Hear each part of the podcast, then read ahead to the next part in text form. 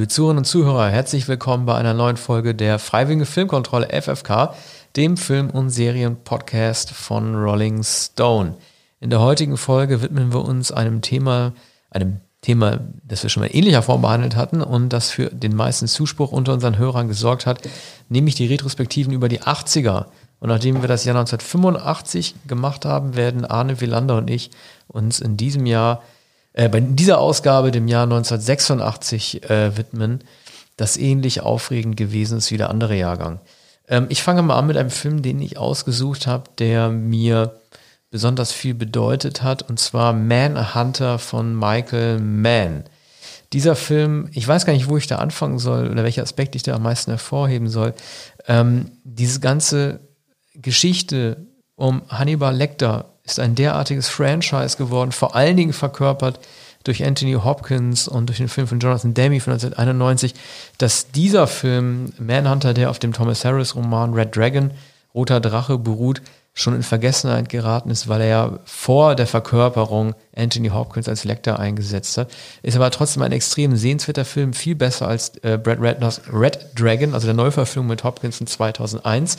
Das Besondere ist an diesem Tom Harris, äh, Thomas Harris äh, Roman, warum ich ihn auch so gerne mag, ist, dass er so ein bisschen sowas natürlich nicht der Erfinder der Forensik gewesen ist, aber doch die Forensik und die Psychopathie von Mördern und Serienkillern so wie Arne Willer und ich das in Mindhunter schon mal behandelt haben, doch erheblich mit nach vorne getragen hat. Also ich, ich vergleiche das immer mit dem Robert Bloch-Roman Psycho oder meinetwegen auch dem, dem epigonalen Werk ähm, Brian De Palmas Dress to Kill von 1980, in der halt psychopathische Mörder aufgrund von Kindheitstraumata gezeigt werden und wie es überhaupt passieren kann, dass man als misshandelter junger Mensch zu so einem Mörder wird.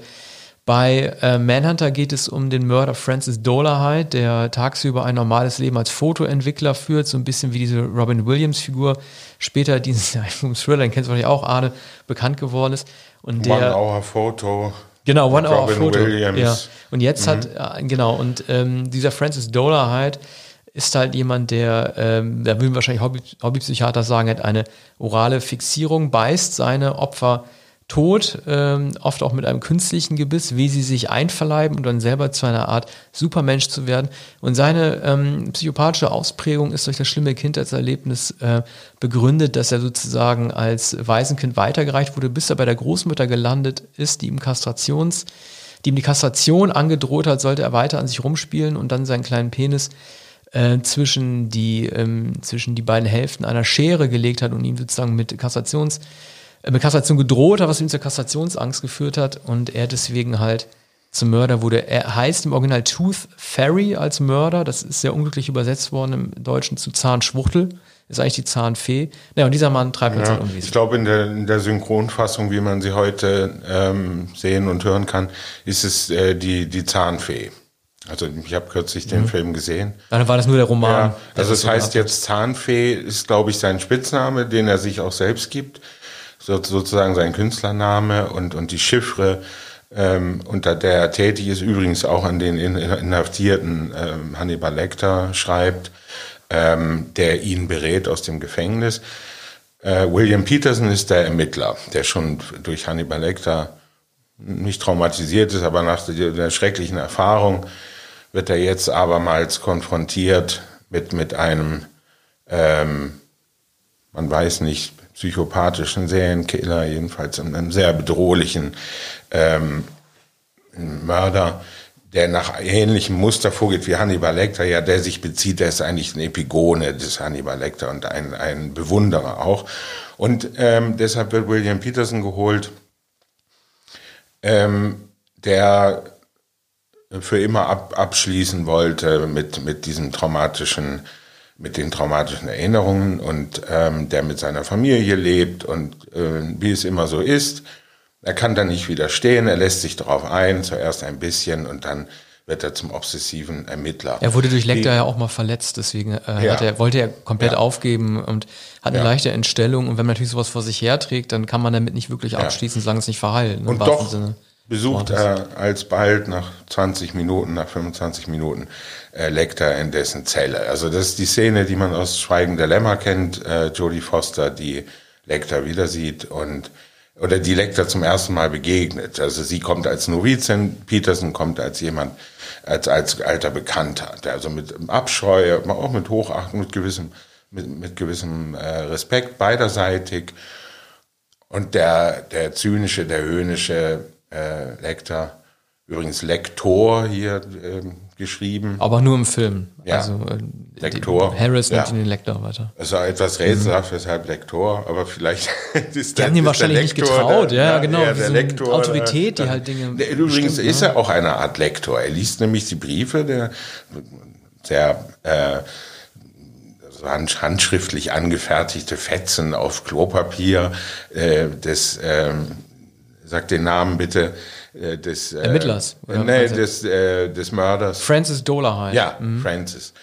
Ähm, der, der, äh, Der im Film übrigens Dollarhyde heißt. Also Dollar Dollar zum. Dollar ein Dollar Ja, gemacht, um das auch Dollar nochmal zu vereinfachen. Ja. Also ne, das ist, ist so eine Sache mit den Namen, die hier ähm, mehr oder weniger sprechend sind. Nun, jedenfalls ähm, schickt er versteckte Nachrichten an Lektor, mehr oder weniger vers- versteckte Nachrichten und die, die kommunizieren, also der will Kontakt aufnehmen.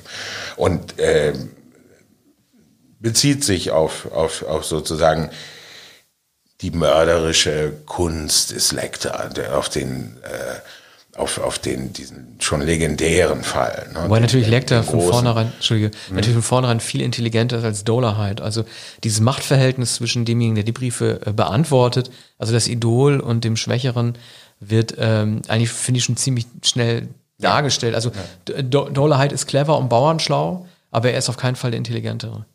Nein, gewiss nicht. Er bezieht sich auf einen Lehrer, also auf einen überlegenen Lehrer und, und Mentor, der aber ja nicht wusste von seinem Schüler und der jetzt aber mit gewisser Faszination das begleitet. Der Film verliert Lecter aber weitgehend aus den Augen. Also im Roman das, das wird nicht durchgehalten oder soll nicht durchgehalten werden. Die Bedeutung Lecters ist viel geringer als Ja, in, in dem späteren Film von Jonathan. Demme. Also er macht, er macht eine, ich weiß nicht, ähm, ich kenne das, ich habe das Buch extrem präsent, den Film habe ich jetzt in den letzten, äh, letzten Jahren nicht geguckt, aber ähm, ich weiß, dass es im Buch extrem brutal ist, dass es im Lecter gelingt, an Dola halt die Adresse des Ermittlers Will Graham, also William Peterson, weiterzuleiten, damit Dola Ja. halt ihn umbringen kann. Ja. Das ist sehr gemein. Es Insgesamt ist natürlich Lecter so ein bisschen, also ich vergleiche immer gerne Brian Cox, der ihn spielt, mit ähm, Hopkins. Ich weiß nicht, wen ich besser finden soll. Also Cox ist ein bisschen mehr so der kleine Kobold, der so Briefe verteilt und damit Leute ärgert. Lecter ist natürlich mehr der, der, der äh, still starrende ähm, Sonderling geblieben. Ich weiß gar nicht genau, wen ich besser finden soll. Aber es gibt eine Sache, die ich mir gemerkt habe, und äh, das hatte nämlich Lee Child, der Schriftsteller Jack Reacher, nämlich mal geschrieben, und das hat mich äh, so schon so ein bisschen auch zum Nachdenken gebracht. Er sagt, dass Harris irgendwann äh, so dem Hagiografischen irgendwie anheimgefallen ist, also dass er sozusagen seine Eigenkreatur irgendwann begonnen hat zu vergöttern und zu idealisieren. Er hat gesagt, in Red Dragon und Silence of the Lambs war Lecter halt noch der Arzt und Kannibale. Ab Hannibal wurde er halt zum Weinliebhaber, der, der alle Weinsorten kennt. Und hat sich zu sehr, hätte sich zu sehr in seine eigene Figur des Lecter verliebt. Also wer Lecter mit etwas nüchternen Augen sehen will, ist vielleicht bei Red Dragon deswegen noch am besten aufgehoben. Ja, der Film ist in der Hinsicht realistischer. Sicher ist er in, der äh, psychologischen Motivation äh, etwa so Hanebüchen unglaubwürdig wie im, im Schweigen der Lämmer auch. Das, es kommt da sehr vieles zusammen. Das, was du als äh, Forensik beschrieben hast, dem wird hier sehr viel Bedeutung beigemessen und ähm, vieles davon ist einigermaßen bizarr. Also in der Tatortforschung, Peterson ähm, befasst sich manisch mit, mit den kleinsten Hinweisen. Und es, es werden alle, ähm, es, es werden die Zweige überprüft im Garten der Familie, die, die Super 8 Filme werden immer und immer wieder angeschaut. Was fasziniert ihn an diesen beiden Frauen? Dann bestialische Morde, die auch durch das, äh, durch das Trauma äh, des, des Mörders nicht recht motiviert erscheinen. Es ist dann so, und das ist das Herz des Films, ähm, dass dieser Laborant, der einigermaßen unauffällig lebt, aber mit diesen sadistischen Neigungen und mit diesen Fetischismen äh, lebt, dass der sich verliebt in eine blinde Labor Laborantin, in eine Kollegin, die er jeden Tag vor Augen hat, die ihn nicht sehen kann. Und ähm, die ihm aber dann zugetan ist, die mit ihm nach Hause geht und die für ihn Zärtlichkeit empfindet, während er die ähm, Super 8, die, die, die Privatfilme der Familie der äh, getöteten Frau äh, schaut äh, zu Hause auf seinem Fernseher. Das ist im, die, die, die, ja, die, die Videofilme. Im Film natürlich und, und sie sitzt neben ihm ja. und, er serviert ihr ein, ein Getränk. Das ist im und, Roman ein bisschen anders. Also Mhm. äh, da ist natürlich so, dass das ist, es muss im Film auch verkürzt sein auf 120 Minuten, aber im Roman lässt Dowler halt ja tatsächlich von seinen, von seinen ähm, Taten, weil er sagt irgendwie, ähm, er hat sich jetzt verliebt, eine Frau liebt ihn, wie er ist. Da kommt irgendwann der rote Drache, also das William Blake-Gemälde, das ihm einflüstert, dass es so nicht geht. Sein Über-Ich sagt ihm, du musst weitermachen mit dem Töten. Ja, und im Film ähm, ist das äh, der, der Moment der, der Liebe, könnte der Moment der Heilung sein. Ähm, er wird als Mann wahrgenommen von der blinden Frau, die ihn nicht erkennen kann, die auch seinen, die nicht erkennen kann, dass dieser Mann auch körperlich einigermaßen nicht absonderlich, aber doch kein schöner Mann. Groß, unbeholfen, ähm, vorgerücktes Alter, ein Sonderling in jeder, jeder Hinsicht. So. Aber sie verliebt sich in den, und es gibt dann auch, ähm, ist eine, eine sexuelle Verbindung und, und, und er sieht sich bestätigt und dann gibt es die Michael Mann-Momente. Er hat damals Miami Vice erfunden und gedreht.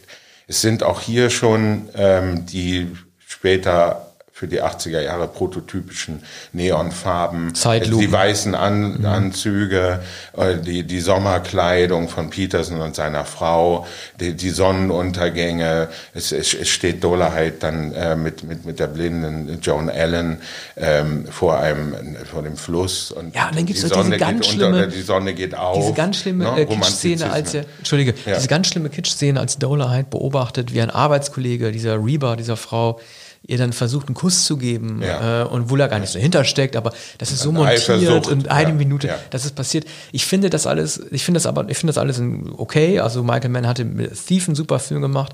Dann hat er irgendwie so, irgendwie so einen Nazi-Mystery-Film gemacht, den keiner kennt. Mhm. Dann kam Miami Vice. Aber ich fand, also, das fand ich, ich fand Farben und so, diese Stilisierung der Farben fand ich alles gut. Ich Ja, kann nur mal sagen, Weiß natürlich in der also, Architektur. Wenn man, wenn man jetzt, das klingt immer so doof, wenn man sagt, wenn man eine Romangrundlage kennt und so weiter, aber da muss man halt auch erkennen, wo der Film an seine Grenzen gestoßen ist.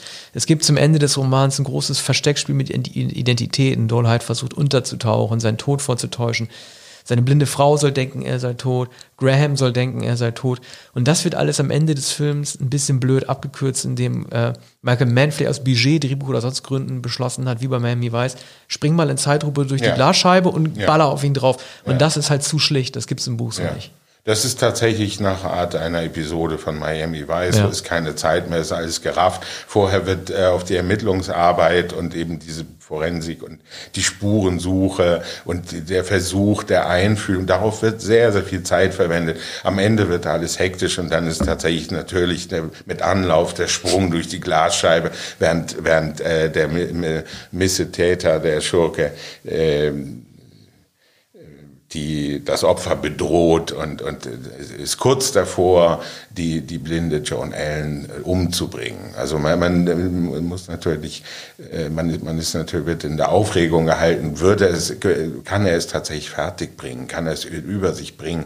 Und er zögert und zögert und sie stehen in der Küche und, und sie zieht sich in die, in die Ecke zurück, sie spürt, was, was bevorsteht und, und, und drückt sich in die Ecke und, und, und dann äh, Petersens Sprung durch, durch, durch das Fenster, die Glassplitter und dann die Überwältigung des und er wird auch selbst verletzt. Aber da kommt dann, kommt dann natürlich bald, kommt bald die Verstärkung von außen. Und so endet es tatsächlich wie Ja, das ist eine, eine, ja, Kriminal, wie die Folge einer Im Kriminalserie. tau- Im Buch täuscht er vor, dass, es, dass das Haus abbrennt, mit ihm auch. Und die blinde Frau, Reba, spürt halt den Körper des Toten. Dolarheit. Ich glaube, er hat sich, im- er hat im Buch so getan, als würde er sich erschießen. Und äh, sie spürt einen toten Körper und es stellt sich später heraus, dass er einfach jemand anders umgebracht hat und dann hingelegt hat. Aha. Damit sie denkt, er sei tot. Ja. Und in Wirklichkeit besucht er Will Graham, in Anführungszeichen besucht er Will Graham, schon in, da in Malibu äh, in seinem Familienhaus, um ihn umzubringen und seine ganze Familie auch, was ihm misslingt. Ähm, seine Frau wird Augenzeugin, wie äh, Graham noch weiter entstellt wird. Und damit wird auch impliziert, also über Graham wird kurz im Silence of the Lambs noch weitergeredet, wird impliziert, dass die Ehe das auch nicht überlebt hat und er selber auch nicht, dass er, dass es Graham geschafft, dass es ein Täter geschafft hat, ins Eheleben des ja. Ermittlers einzudringen. Ja, auch in, in dem Film äh, wird äh, die Familie natürlich bedroht und dann an, an einen anderen Ort gebracht, in ein Haus und, und bewacht. Und äh, am Ende steht Peterson mit seiner Ehefrau am, am, am Strand und, und sie schauen aufs Wasser und, und tragen die schönen, schöne Sommerkleider. Ja. So, ich finde also aber in da ist, ist ja. wieder das Idyll und, und äh, auch noch kein Vorschein auf, auf, auf Misstrauen oder die, die späteren Verwerfungen, die das sicherlich auslöst, sondern es ist ein, ein, ein, ein kitschiges Ende. Es gab ja viel Streit darum um den Titel Manhunter. Viele waren damit unzufrieden, weil sie gesagt haben, man hätte ihn Red Dragon nennen müssen. So. Da haben aber einige gesagt, Produzenten haben gesagt, wir hatten noch von Michael Cimino im Kopf den Flop Year of the Dragon. Andere hatten befürchtet, man könnte an Bruce Lee-Filme denken. Michael Mann wollte ihn eigentlich Red Dragon nennen, aber da haben sie alle auf Manhunter geeignet. Ich weiß, ob es eine De Laurentiis Produktion gewesen ist, würde ja irgendwie passen. Manhunter finde ich als Titel äh, nicht so wirklich geeignet. Aber ansonsten würde ich sagen, ist es ein relativ äh, gelungener Film, der gerade, weil er halt nicht auf den Hopkins-Faktor setzt, innerhalb dieser Reihe ähm, extrem sehenswert, äh, extrem sehenswert ist. Viel sehenswerter als das Remake, das äh, starkes, gespickte Remake mit nicht nur Hopkins, sondern Edward Norton als Ermittler, Philip Seymour Hoffman als Reporter und wer noch alles mitmacht. Also äh, ich bin im Endeffekt eigentlich relativ zufrieden gewesen ja. mit diesem Film. Der, der Red Dragon war später möglicherweise zu groß besetzt, zu groß gedacht. Ja. Äh, Manhunter ist ein kleiner Film. Später wurde er immer rekurriert. Also als das Schweigen der Lämmer in die Kinos kam, Oscars gewann Jonathan Demme plötzlich mhm. großer ähm, Großregisseur und der Film auch so enorm kommerziell erfolgreich war, Anthony Hopkins, Oscar. Da, da wurde manchmal gesagt, na, aber dieser Manhunter, der ist toll. Ähm, muss man auch mal sehen. Ich habe ihn erst viele Jahre später gesehen. Mittlerweile ist natürlich Michael Manns Ästhetik ungünstig gealtert. Über Ridley Scott's Hannibal-Film wäre auch noch viel Kann zu sagen. man reden. Der, da sprechen wir drüber beim, beim Jahr 2000, genau. glaube ich. Aber du hast eben gesagt, Dino De Laurentiis, eine Dino De Laurentiis-Produktion, der ähm, äh, Studiobesitzer und Großproduzent, übrigens äh, vor, vor einer Weile gestorben. Der hat auch David Lynch Blue Velvet Absolut. produziert, ermöglicht. Und nicht nur das, Lynch war ja auch in Verhandlung für die Regie für Manhunter sogar. Ja. Lynch hätte abge abgelehnt mit dem Argument, dieser Film sei ihm zu krank. Muss man sich mal vorstellen. Jetzt geht's weiter mit Musik.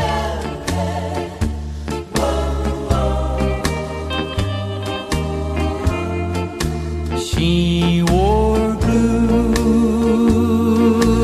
velvet, bluer than velvet was the night, softer than satin was the light. Ja, das war äh, Blue Velvet.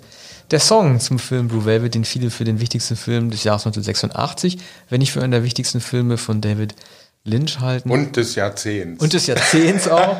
Ich will, äh, den Film hast ja. du dir ausgesucht, deswegen werde ich mhm. gar nicht so lange jetzt vorquasseln. Ich will nur sagen, dass ich immer noch der Ansicht bin, Robert Loggia, der den Bösewicht gespielt hat in David Lynch Lost Highway, hat für diese Rolle auch vorgesprochen, hätte den Part gerne gehabt. Ich muss sagen, ich hätte ihn lieber gehabt als Dennis Hopper. Ich bin nicht so ein Freund der Dennis Hopper Darstellung gewesen. Es war für mich schon so ein mega Acting im Stile von Nicolas Cage oder Jack Nicholson. Ja. Aber es gibt, es gibt eine Sache, die mir gefallen hätte, die Lynch leider nicht umgesetzt hat. Ich weiß nicht genau warum. Er hatte ursprünglich geplant, äh, dieses Gas, das Hopper einatmet, äh, mit seinem Helium-Effekt auszustatten, sodass er dann mit erhöhter Stimme sprechen würde. Das hätte ich für extrem gelungen gehalten, hat vielleicht technisch, technisch Ja, aber das wäre natürlich noch mehr gewesen. Also zu dem Overacting ja, und dem aber wenn schon, denn schon.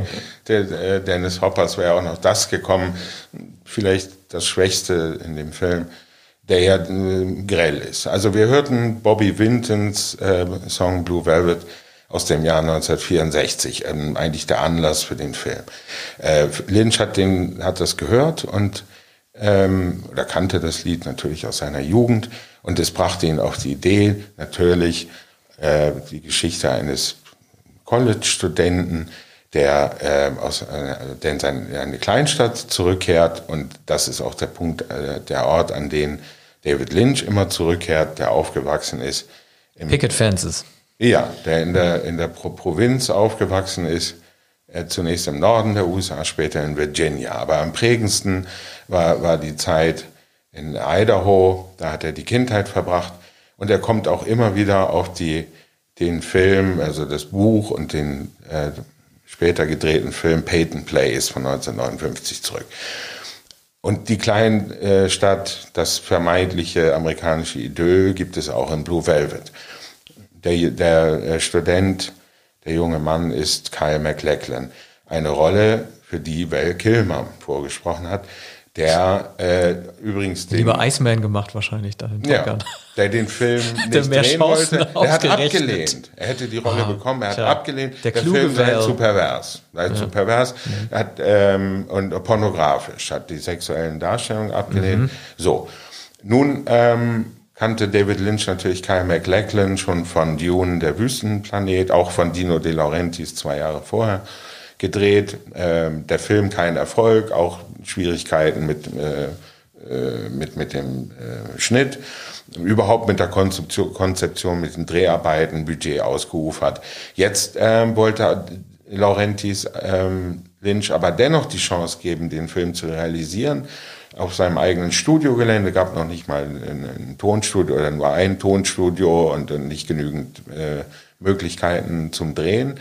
Ähm, und äh, es gab nicht viel Geld. Und ähm, Laurentis hat also Lynch gesagt, er könne die Kontrolle haben und den Final Cut.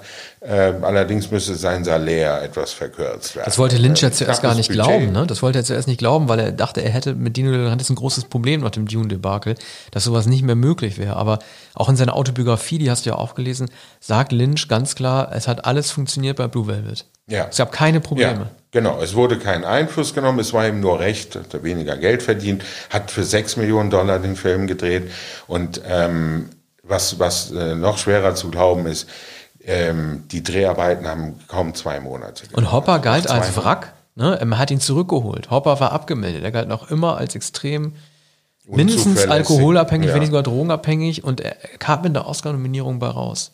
Ja. Lynch hat ihm vertraut und er hat es ihm, wie man sagen würde, zurückgezahlt. Ja. Ich fand eine der verstörendsten Szenen, ich weiß nicht, wie, wie du das empfandest, war, klar, alle reden natürlich über diesen Landaus, äh, diesen, Countryside-Ausflug, bei dem er ordentlich was auf die Fresse kriegt, äh, Kyle MacLachlan.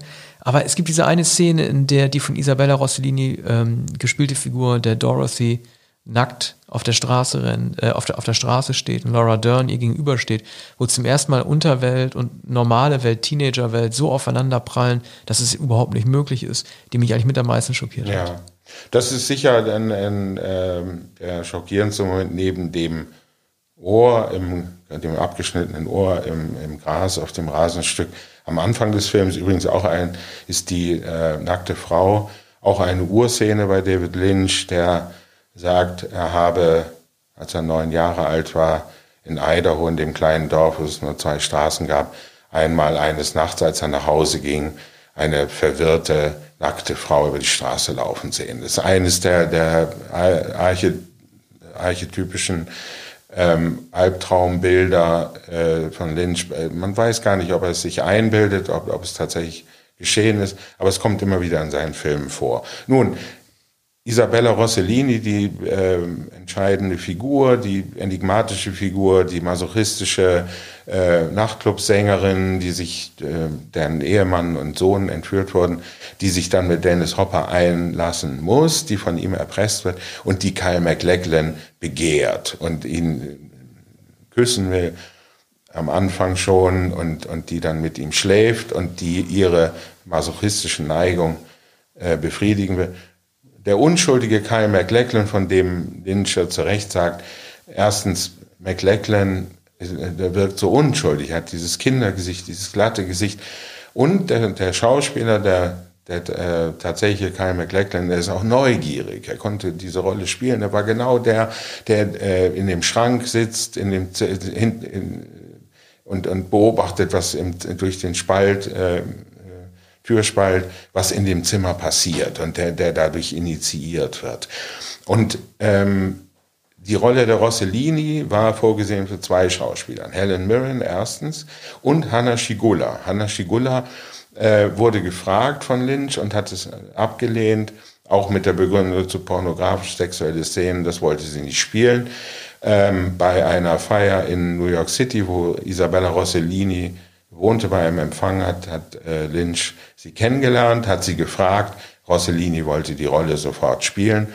Und äh, Helen Mirren kam dann nicht mehr in Betracht. Da war natürlich ein Glücksfall, auch für die Karriere der, der Rossellini. Ja, wahrscheinlich hat ja Lynch sich auch verliebt einfach. Also die, die, die Autobiografie, diese Autobiografie ja. ist ja sowieso ein bisschen absurd. Also ich war mit dieser Autobiografie nicht einverstanden. Also entweder du schreibst sie selber oder du autorisierst sie, wenn jemand anders das macht. Aber dieses duale System, dass er eine Journalistin beauftragt hat, das zu schreiben und er anschließend dann seine Sicht der Dinge hinterher schreibt, fand ich, ich fand das nicht mutig. Und das Interessante ist auch, es ist in dieser Autobiografie beiden nicht gelungen klarzustellen, dass jemand wie er, der nur die Kunst im Kopf hat, sich auf Menschen nicht einlassen konnte. Also mit anderen Worten, er ist auch durch die Betten gestiegen. Ich glaube, er hat sich ziemlich schnell in, in Rosslinie verliebt. Seine damalige Frau, die glaube ich auch Mutter eines, eines Kindes war. Ich weiß nicht, ob Jennifer Lynch äh, äh, entsprungen ist aus der Beziehung, die er davor hatte. Aber ich glaube, ich meine, klar, Isabella Rossellini ist eine gute Schauspielerin, das will ich dadurch nicht abwerten, aber er hat ja doch auch eine Gefühlsentscheidung getroffen. Ja, sicher. Also, die haben sich ja unmittelbar dann erst kennengelernt. Aber Rossellini spricht in der Rückschau sehr respektvoll von, von ihm und äh, sagt auch, dass eine, eine große Freundschaft daraus geworden. Es war aufgebraucht nach etwa zehn Jahren, glaube ich, zwölf Jahren. Und äh, ohne Bedauern. Also, und, und vor allem hat, hat es ihr natürlich ähm, mindestens diesen großen Film, wenn nicht eine Karriere, ermöglicht. Und ähm, macht kein Hehl daraus, dass, dass sie natürlich ein schwieriger Mann und ein Künstler ist, aber nun, äh, sie war solche äh, Künstler äh, gewohnt und, und wollte sie und, ähm, und bezeichnet Martin Scorsese als mindestens so, so schwierig und, und problembeladen. Ja Nun, ja. aber ähm, aufmerksam wurde man auf die Schauspielerin Rossellini, Tochter von Ingrid Bergmann und äh, äh, von Roberto Rossellini durch diesen Film. Ähm, und ähm, man hat, hat die, hätte ihr so eine Rolle wahrscheinlich nicht zugetraut. Sie war dann das schöne Gesicht einer, äh, ich glaube, L'Oreal. Kosmetik, ja, ja, eine Kosmetikfirma. Aber ich meine, Lynch hat sie dann ja nochmal völlig ohne Not, muss man sagen. Also die Rolle in äh, Blue Velvet war nötig, also die Figur war natürlich nötig, weil sie zentral für die Geschichte ist, aber er hat ja äh, Rossellini nochmal eine Figur gewidmet, völlig ohne Not für seinen nächsten Film Wild at Heart. Da spielt sie ja auch mit. Ja. Völlig, völlig grundlos eine, eine Figur, die der ganze Film nicht benötigt. Damals zum ersten Mal gemerkt, er äh, baut seine Liebsten da irgendwo ein, um sie zu beschäftigen. Das, ja. Aber das ist ein anderes Thema, Wild at Heart. Der ist auch nicht wirklich gelungen, der Film. Aber da mhm. sieht man mal, dass es auch leere Rollen in seinem Övre gibt. Ja, ist so comichaft und operettenhaft überzogen, natürlich mit voller Absicht. Äh, mit Nicolas Cage, auch mit äh, dann Laura Dern, die auch in Wild at Heart eine tragende Rolle spielt und in so vielen äh, späteren Filmen von äh, Lynch. Sie ist eigentlich die, ähm, ist eine entscheidende Schauspielerin, die nahezu jede große Frauenrolle verkörpert. Aber sie, die ist nur die, die zweite Frau in, in Wild at Heart, äh, in äh, Blue Velvet. Mhm. Es gibt ja diese äh, Szene, die muss ich ganz kurz denken, mit äh, Sandy, also von Laura Dern, in der Kyle MacLachlan, also wirklich eine Szene, von der man eigentlich denken würde, die braucht kein Film. Aber im Lynch-Kosmos, wo auch viele Nettigkeiten zwischen den äh, Leuten im Heartland ausgetauscht werden, ergibt das dann doch wieder Sinn. Der Besuch Kyle MacLachlan einfach so das Haus von Sandy, ihren Eltern, schüttelt dem Vater die Hand, hält Smalltalk mit ihm, wie es geht, ob alles in Ordnung ist, und dann verlässt er das Haus wieder. Und diese Szene ist sozusagen ein Teil dieses Films, der für die Handlung überhaupt keine Bedeutung hat, aber zeigen soll, dass es halt eine normale Welt geben kann. Ja. Mhm. Also ist natürlich immer die bei Lynch die Konfrontation des Kleinstadtamerikas, des, ähm, des idyllischen, behaglichen Kleinbürgerlebens und des, des Alltäglichen das, und, und des absoluten Schreckens, des Horrorvakui, des absolut Unerklärlichen und, und des, des Enigmatischen, hier verkörpert natürlich durch Dennis Hopper, aber auch durch die abgründige Gestalt der Rossellini, die Kyle MacLachlan vollkommen in den Bann zieht, auch durch das Singen des, des Liedes äh, Blue Velvet und, und die Verführungskraft. Und man, man sieht das noch in, in Twin Peaks 3, ähm, in, in den Szenen, in den Bühnenszenen, wenn die Bands, die, die, die Sänger auf, auf der Bühne stehen in diesem Roadhouse und, äh, und, und ihre Lieder singen. Also das, das ist dramaturgisch gar nicht eingebunden, aber das wird dann vier, fünf Minuten am Ende ja. einer, einer Episode. Und, und da ist immer diese Faszination und es ist immer diese Musik, die dann äh, Badalamenti natürlich äh, gemacht hat für, für ähm, ähm, Twin Peaks und, und für, für so viele äh, Filme. Wobei natürlich nochmal unterschieden werden muss zwischen der Performance der echten Künstler, wie ja. jetzt Eddie Vedder auch bei Twin Peaks 3 und so weiter, ja. und natürlich dem Schauspiel der Karaoke oder noch schlimmer des Playbacks. Das macht ja, glaube ich, mhm. Dean Stockwell in Blue Velvet. Ja. Also er, er, singt ja, glaube ich, nicht, sondern bewegt nur die Lippen oder so. Ich glaube, dass es ja. eine Performance ist, was ja auch dem Ganzen nochmal eine gewisse Morbidität gibt, weil man sieht, dass jemand einfach total irre ist. Der ja. leistet nicht mal was, der, der integriert, der, der, der tut so, als wäre er jemand anderes und lebt in einer totalen Fantasiewelt. Ja, und solche musicalhaften Szenen und, und Karaoke oder so ähm, Musical-Darstellung gibt, es, äh, gibt es auch in, in Twin Peaks. Also da wird dann auch getanzt und mhm. gesungen, plötzlich mitten in der Handlung. Also ja, dieser verrückte, der, der, der, verrückte Vater, glaube ich, von Leland. Äh, ja, der, der Leland. Mhm. Lass uns tanzen für Laura, sagt er doch immer. Ne? Ja, Lass genau. uns tanzen. Genau. Und, und da merkt man, also äh, offenkundig unzurechnungsfähig, möglicherweise der Mörder seiner Tochter. Und, und aber sehr äh, lustige Vaudeville. Äh, Momente. Und, und das, das ist in, in Blue Velvet natürlich schon ähm, vorweggenommen. Das, das ist äh, Lynch-Universum bereits.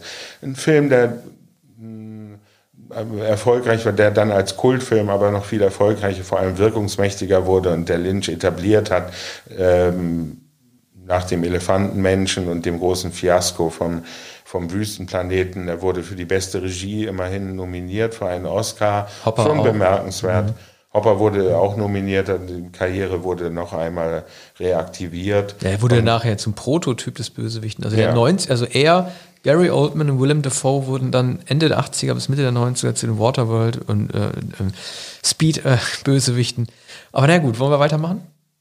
Mit welchem ja. Film? Gut, äh, machen wir weiter äh, mit einem Film, ähm, bei dem ich nochmal zurückkommen möchte auf einen unserer kritischsten, aber auch konstruktivsten Hörer, Citizen Kane. Und zwar hat Citizen Kane kommentiert, wie wäre es denn mal, wenn wir für 1986 auch mal schlechte Filme oder eine Liste der schlechten Filme machen würden. Ich stelle jetzt einen Film aus deiner Liste vor, den ich so auf meiner Liste habe. Allerdings muss ich dich enttäuschen, denn ich bezeichne ihn zwar nicht als Meisterwerk, aber als guten Film. Und zwar John Carpenters Big Trouble in Little China.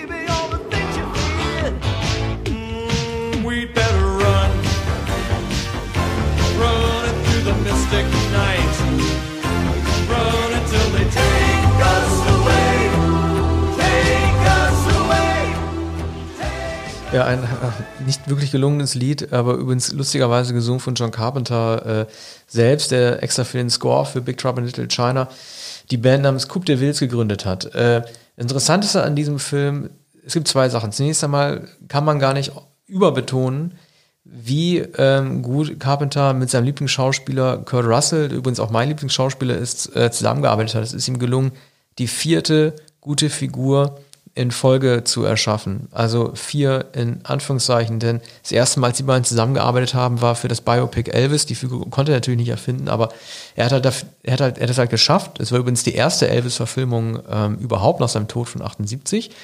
Äh, also Elvis ist 77 gestorben, der Film kam 78. Zwei Teile fürs Fernsehen, Kurt Russell spielt Elvis, das war sehr gut. Danach kamen, wie alle wissen, äh, Snake Plissken aus Escape from New York und McReady aus Das Ding. Und jetzt gab es für Big Trouble in Little China Jack Burton den Trucker. Ähm, dieser Film war ein großer Flop 1986. Carpenter, das macht er leider sehr oft, verteilt auch gerne die Schuld und sagt dann halt irgendwie, der Studio hat ihn nicht, aus, äh, hat ihn nicht ausführlich unterstützt in seinen Bestrebungen. Das Besondere an diesem Film sind zwei Sachen. Zum einen, das kann man auch überall nachlesen, ist keine Raketenweisheit, die ich jetzt sage, ist, die Figur des Truckers Jack Burton ist nicht wirklich notwendig für die Geschichte des Films. Er wird schnell zum Assistenten gegenüber seinen chinesischen Freunden, die eine Mission erfüllen haben, nämlich eine westliche Frau mit grünen Augen aus einem unterirdischen Höllenkomplex von lauter chinesischen Teufeln zu befreien. Also die Fantasy-Filme des Jahres 86 gingen auch ganz schnell ins Unterirdische. Das kennt man von Auf der Suche nach dem Goldenen Kind mit Eddie Murphy, aber auf dem Tempel des Doom zwei Jahre vorher. Es dreht sich also alles unten ab. Aber das Besondere ist noch, vor Tarantino hat Carpenter das Asia-Kino gewürdigt mit fliegenden Menschen, mit Mystizismus und einfach mit einer Art Interpretation des Martial Arts Kinos, wie es das in Hollywood 1986 einfach noch nicht gegeben hat. Er war der Erste, Tarantino hat das auch anerkannt, indem er in Death Proof das verschwitzte Trägerhemd von Kurt Russell, Jack Burton, sich an die Wand der Kneipe gehängt hat. Also ein fast schon visionärer Film für Hollywood. Ursprünglich sollte der in einer Westernstadt spielen, das ging aus Budgetgründen nicht, also hat man es nach Chinatown in San Francisco verlegt. Das Problem mit dem Film ist nur, dass ich habe, dass er ab der Hälfte des Films zu so einer Aneinanderreihung von Action-Szenen wird und sich nicht mehr wirklich weiterentwickelt. Ja, und dass der Film zugleich eine Komödie sein will, ein Thriller, ein Entführungsfilm, Hokuspokus, das Übersinnliche. Er, er, er zeigt augenzwinkernd die chinesische Mythologie und ähm, im Okkultes oder wie, wie soll man sagen, Magie und Zauberei. Ne?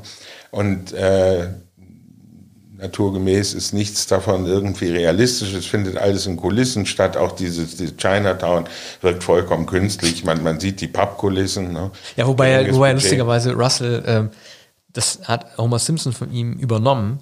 Ähm, es sind so Nuancen, also die meisten machen ja diese, diese Papier, diese Reistüren irgendwie auf.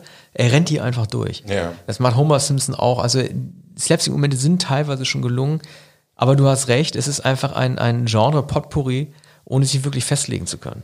Ja, und dann, äh, das war damals wahrscheinlich verstörend äh, für das Publikum von von äh, Filmen von John Carpenter, von Hollywood-Filmen überhaupt, die, die auch nicht wussten, nach, nach der Klapperschlange, was, ist denn jetzt von, von diesem launigen äh, Helden Kurt Russell, ähm, der natürlich immer zur Hilfe eilt und immer, immer Trucks fährt und, und ähm, es spielt übrigens äh, die, die britische Schauspielerin mit, die später, Kim Cattrall. Ja, Kim Cattrall, die viele Jahre später in Sex and the City noch einmal populär wurde. Ähm, die hat dann durchaus tragende Rolle und kommt immer mal wieder in die Handlung. Und ähm, also es ist ein hektischer, einigermaßen vergnüglich, aber fragmentarischer Film. Natürlich nicht ernst zu nehmen, ist ja so auch nicht gedacht. Das ist ein ja. Unterhaltungsfilm, also, der, der keinen Anspruch erhebt auf etwa die Dramatik und die, das Apokalyptische von äh, Die Klapperschlange oder das Ding aus einer anderen Welt, dem, dem Remake. Ja, das Ganze hat im Grunde genommen äh, einen großen Vorteil gehabt. Äh, Carpenter überwarf sich mit den Studios, ich glaube, es war Universal, und hat danach wieder Independent gedreht. Also schon ein Jahr später kamen dann die Fürsten der Dunkelheit und Sie leben. Zwei großartige Filme, mit denen er die 80er abgeschlossen hat. Was hältst du davon, wenn wir diesen Film einfach jetzt weiter übergehen und gleich zum nächsten? Wir wollen ja unsere Zuhörer überraschen und machen kurze und längere äh, Besprechungen. Und kommen wir zu Die Farbe des Geldes? Absolut. Mhm. Und zwar mit einem Lied, Arne hat es jetzt schon quasi gespoilert, mit dem das vielleicht keiner wirklich in Erinnerung äh, bringt mit diesem äh, äh, Film. Aber durch diese 30 Sekunden müsst ihr jetzt nun mal durch.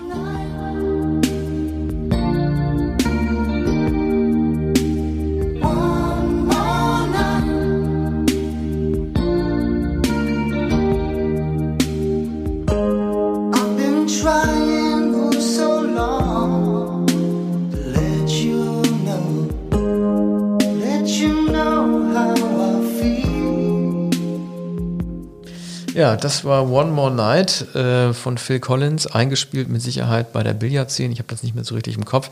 Tja, was soll man von Tom Cruise halten? Er hat es in sehr jungen Jahren geschafft, eigentlich sofort mit allen Wichtigen zu drehen. Das war jetzt äh, Scorsese.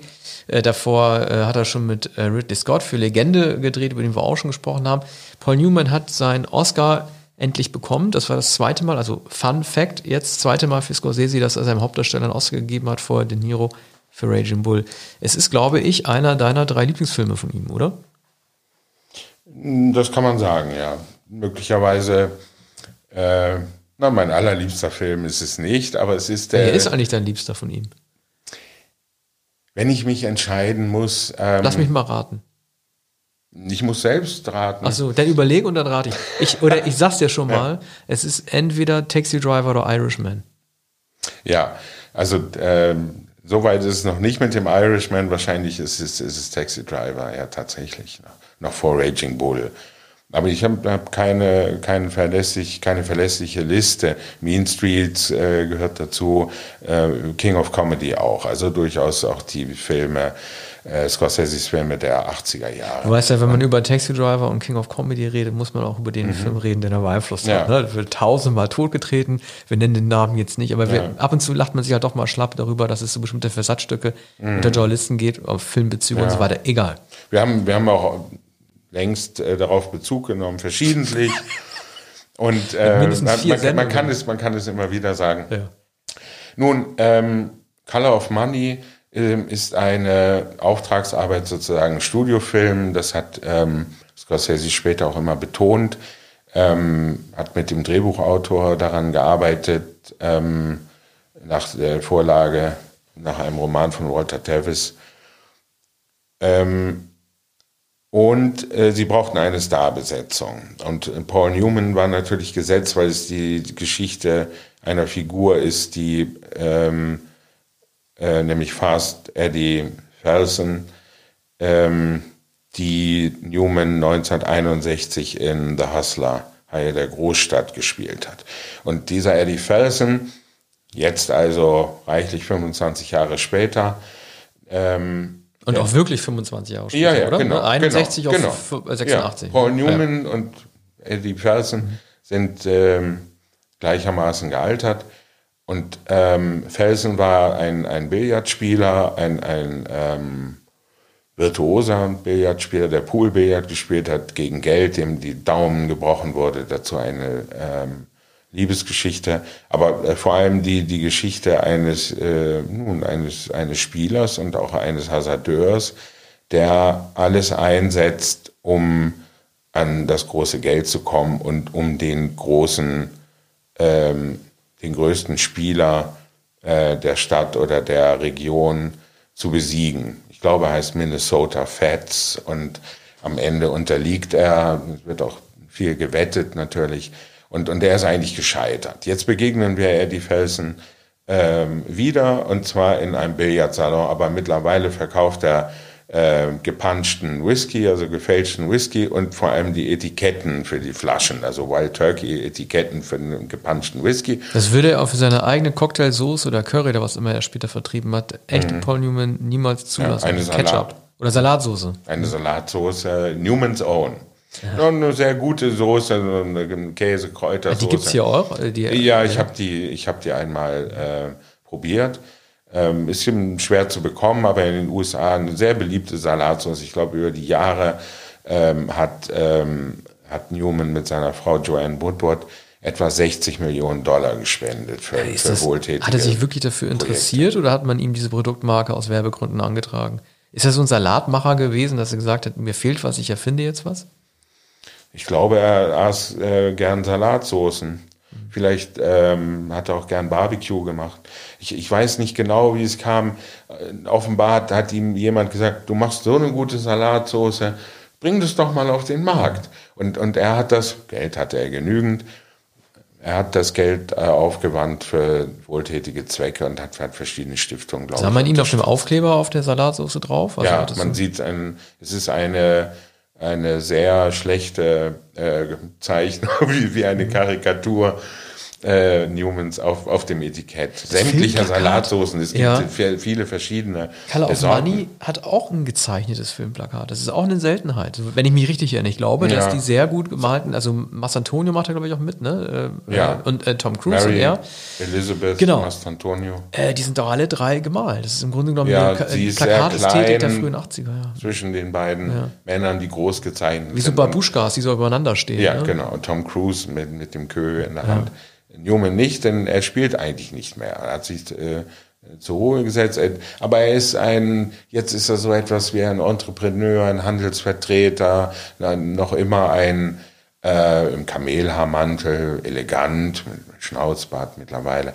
Äh, aber, aber doch eigentlich ein kleiner, ähm, einen kleinen, einen, einen kleinen Händler, so ein Krämer, und der zwar ein großes Auto fährt und, und der, der wettet und, und der kleinere Billardspieler unter seine Fittiche nimmt und der immer Ausschau hält nach einem Talent.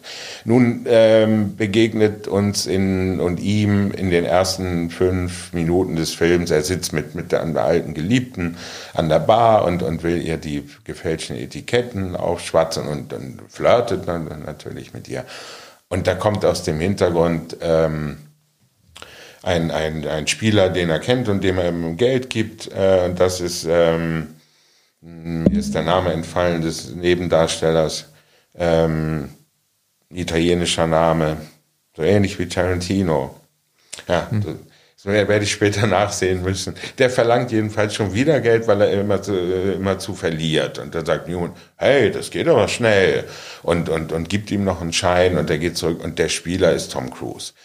Und ein, ein ganz junger äh, Spieler, den man da nicht kennt, und äh, der ist mit seiner Freundin Mastrantonio ähm, in, in dieser Bar und, und sie sitzt am Rand, äh, selbstgewiss und, und beobachtet. Also sie, sie weiß, ihr Freund Vincent kann von niemandem geschlagen werden. Dann kommt Newman dazu, will sich diesen äh, Wunderspieler mal ansehen und setzt sich neben sie, beobachtet äh, Vincent und, und sieht sofort, das ist der allerbeste Spieler und will ihn eigentlich gleich unter Vertrag nehmen.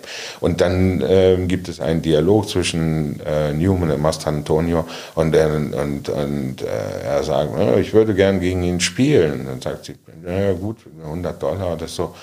Und, und nach, einer, nach einer Weile Geplänkel sagt er, du weißt nicht, was du tust, oder? Du hast überhaupt keine Ahnung, was, wie du es machen sollst und wen, wen, wen du die hast. Es ist doch klar, der schlägt doch jeden. Ne? Aber man muss wissen, wie, wie, wie man es macht, damit man an Geld kommt. Denn wenn, sobald äh, die Spieler merken, wie gut dieser Vincent ist, ähm, dann hören sie natürlich sofort ja, auf. Die Besten ist ja wie mit den Boxweltmeisterschaften. Man tritt ja, man tritt ja nicht mehr wirklich gegen die an, die gefährlich werden können. Ja, genau. Ich frage mich halt beim Billard immer, ähm, ich habe den Film nicht mehr in ganz so gute Erinnerung, wie da die dynamischen Szenen eigentlich konstruiert gewesen sind. Also zunächst einmal, wie gut es wird davon abgelenkt, dass die echten Crews und Newmans halt nicht selber spielen, sondern dass es halt irgendwelche Profis sind. Wie ist der geschnitten? Welche Sportdynamik ja. entsteht in den Szenen? Oder spielt es überhaupt eine Rolle? Nein, man, man, also Michael Ballhaus ähm, ist der Kameramann, ist eine der, ich glaube, sechs sieben Filme, die Ballhaus und Scorsese zusammen gemacht haben. Da ist natürlich die ganze Kunstwertigkeit von, von Ballhaus. Und ähm, ich glaube, Cruz konnte einigermaßen spielen. Also das, es ist glaubhaft, ähm, wenn, wenn, er, wenn er am Tisch steht. Aber äh, bei den Stößen oder vielmehr bei, bei der Bewegung der Kugeln, äh, da ist natürlich dann immer ein Schnitt. Gibt es ne? denn so eine Szene, wo am Ende eine Kugel ist und die muss dann rein? Ja, also Finalszene ja, genau. oder das, so? Das ist beim, beim großen Finale. Also kurz, kurz um, ähm, es ist ein Roadmovie, ähm, sie machen eine Fahrt durch die Provinz, durch den mittleren Westen und ähm, zu dritt. Es ist Mastrantonio zwischen ihnen und äh, Cruz muss immer zu gebremst werden, er macht immer einen Fehler in den kleinen Billardsalons. Vor allem fährt Eddie Felsen natürlich die Strecken ab ähm, und äh, die, die äh, Billardsalons, die er noch kennt aus seiner Zeit. Und manche gibt's gar nicht mehr. Da sind Frittenbuden drin oder die, die Läden sind geschlossen. Also auch ein Film über die, über die veränderte Sport, ja. Sportgesellschaft oder die Kneipengesellschaft wahrscheinlich. Die ja. meiste Billard wird ja in den Saloons gespielt. Ne? Ja. Und es, es gab aber richtige Billardhallen, einige gibt's nicht mehr, andere haben, haben ihr Gesicht verändert. Es gibt dann auch eine heikle äh, Situation, in der, äh, ich glaube, Forrest Whitaker seinerseits eine, eine Scharade aufführt und so tut, als sei er ein unbeholfener Tölpel und es stellt sich dann heraus, er ist ein professioneller Spieler gegen Geld und Vincent fällt auf ihn rein. Dann gibt es einen, einen Konflikt, weil Newman das Gefühl hat und wohl zu Recht, ähm, dass Mastrantonio ihn reizt. Die steigen gemeinsam in Hotels ab, Doppelzimmer für die beiden Jungen und, und Newman hat sein Zimmer, aber er merkt, äh, dass Mastrantonio die Tür zum Badezimmer offen stehen lässt, während sie sich auszieht und duscht. Und, und, und, und da läuft er ins Badezimmer und reißt sie um und, und in, ins Zimmer und aufs Bett. Und dann sagt, wenn du es machen willst, dann machen wir es jetzt. Aber sonst, ich sage, reiz, reiz mich nicht. Ne? Ich, ich, ich reagiere darauf nicht. Mhm. Und Vincent wird davon nichts gesagt. Und, und sie reisen weiter und am Ende steht das große Turnier in Atlantic City, glaube ich. Und, und, und da kommen alle äh, professionellen Poolbillardspieler des Landes und Eddie Felsen tritt wieder an. Er will es noch einmal wissen. Aber eigentlich schade, dass es irgendwie so zu so einem Finale kommt. Das hat ein bisschen was Stallone over, over the top mäßiges, als am Ende die großen Armdrücker ja. Weltmeisterschaften kommen. Ja. Es ist natürlich, Finale, einerseits muss es darauf hinauslaufen, weil es ist zwar nicht wirklich ein Sportlerfilm, sondern natürlich auch ein Dramafilm, aber es muss natürlich um irgendeinen Sieg um Anerkennung geben und das kann natürlich nur bei einem großen ja. Finale stattfinden. Das lässt sich ja wahrscheinlich gar nicht anders machen. Ich fand es halt interessant an dem Film, er hat Scorsese tatsächlich auch ein bisschen in den 80er Jahren aufrechtgehalten, auch wenn es eine Auftragsarbeit gewesen ist, denn die 80er gelten ja als ein nicht so tolles Jahrzehnt. Ähm, künstlerisch vielleicht doch, aber zumindest nicht kommerziell. Nach Raging Bull von 1980 ja. hat er wirklich keinen großen Hit mehr gehabt. King of Comedy wurde nicht verstanden, ja. After Hours, über den wir gesprochen haben, wurde nicht verstanden. Letzte Versuchung Jesu Christi ging sofort ins Sperrfeuer der, der, der katholischen Kritik, was ihn in ein persönliches Unglück gestürzt hat, weil er ein überzeugter Katholik gewesen ist. Da kam dieser Film doch eigentlich auch gerade ja. genau recht. Letzte Versuchung Christi äh, war, ist der Film, den er schon vor 20 Jahren mhm. drehen wollte und den er 1988 dann tatsächlich gedreht hat äh, mit desastro desaströs, desaströsen ähm, Besprechungen und äh, sehr zum Missfallen auch des Publikums. Und nun, aber Color of Money hat, hat ihm wahrscheinlich die letzte Versuchung ermöglicht. Ein Studiofilm, der viel Geld eingespielt hat, ein, ein gelungener Genrefilm, ähm, der sich vollkommen beschränkt auf, auf die Verbindung zwischen Newman und ähm, Cruz. Hätte es noch eines Beweises bedurft, dass Cruz ein großer Schauspieler ist. Hier wurde er erbracht und hat dann alles weitere ermöglicht. Rainman mit Dustin Hoffman. Ähm, es hat, hat Scorsese äh, weitergebracht oder über Wasser gehalten für die nächsten Jahre. Und es war Paul Newmans Triumph. Er hat endlich den, den Oscar bekommen. Nicht den Ehren-Oscar, sondern er hat, hat jetzt sozusagen aus eigenem Recht und mit, mit, mit, mit, mit der Rolle, die er, für die er 1961 eigentlich den Oscar hätte bekommen sollen, können jedenfalls, mhm. ähm, hat, hat da reüssiert und ähm, hat, hat vor allem auch sein, äh, seine Altersrollen ähm, etabliert, die er dann noch mindestens 16 Jahre gespielt hat. Mhm. Aber nun zum nächsten Film, den okay. du vorstellst. Ja, da fange ich einfach mal mit der Musik an und erkläre ihn dann danach.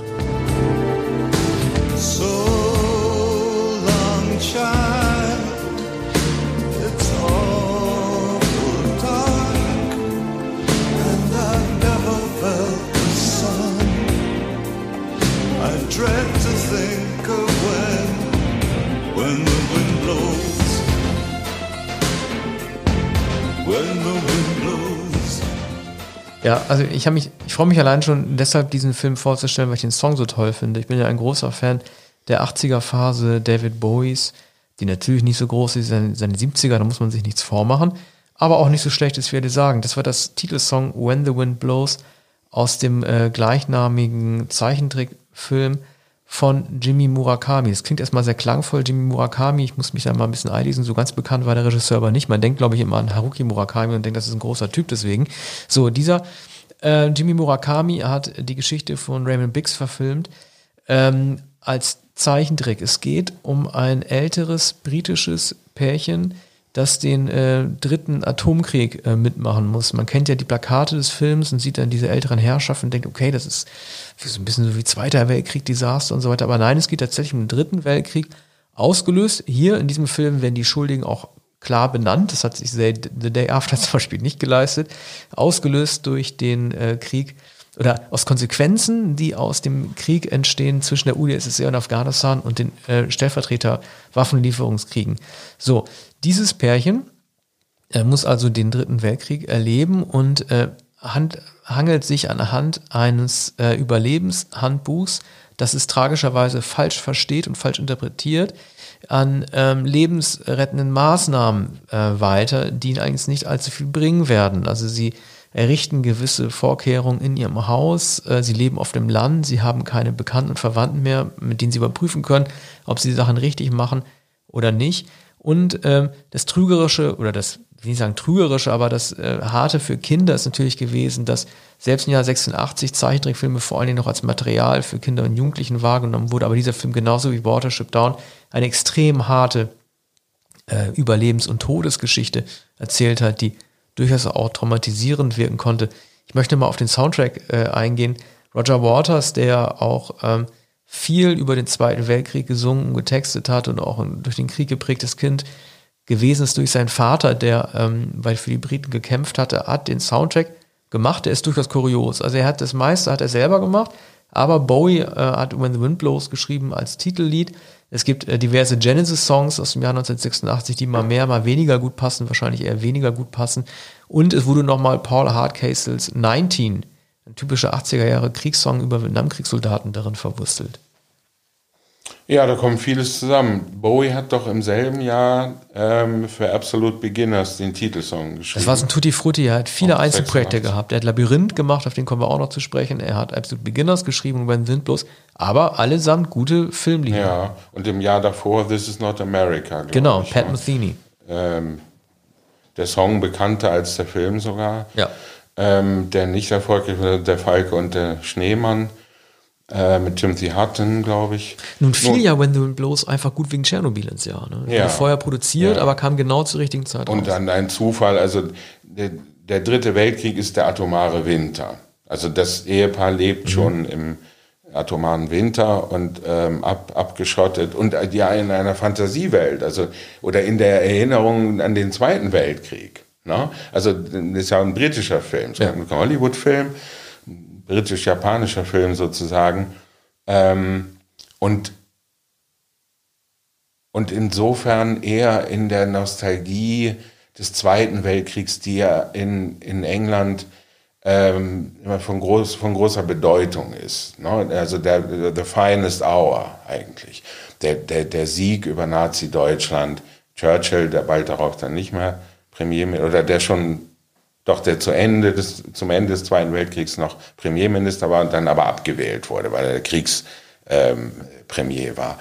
Und äh, das ist ein Film, ich habe ähm, dunkel in, in Erinnerung, habe ihn vor langer Zeit gesehen, aber ich weiß noch, dass der Film ähnlich wie The Day After 1983, auch Watership Down, ähm, schockierend war und dass, dass darüber gesprochen wurde, auch in der Schulklasse unter 14-, 15-Jährigen.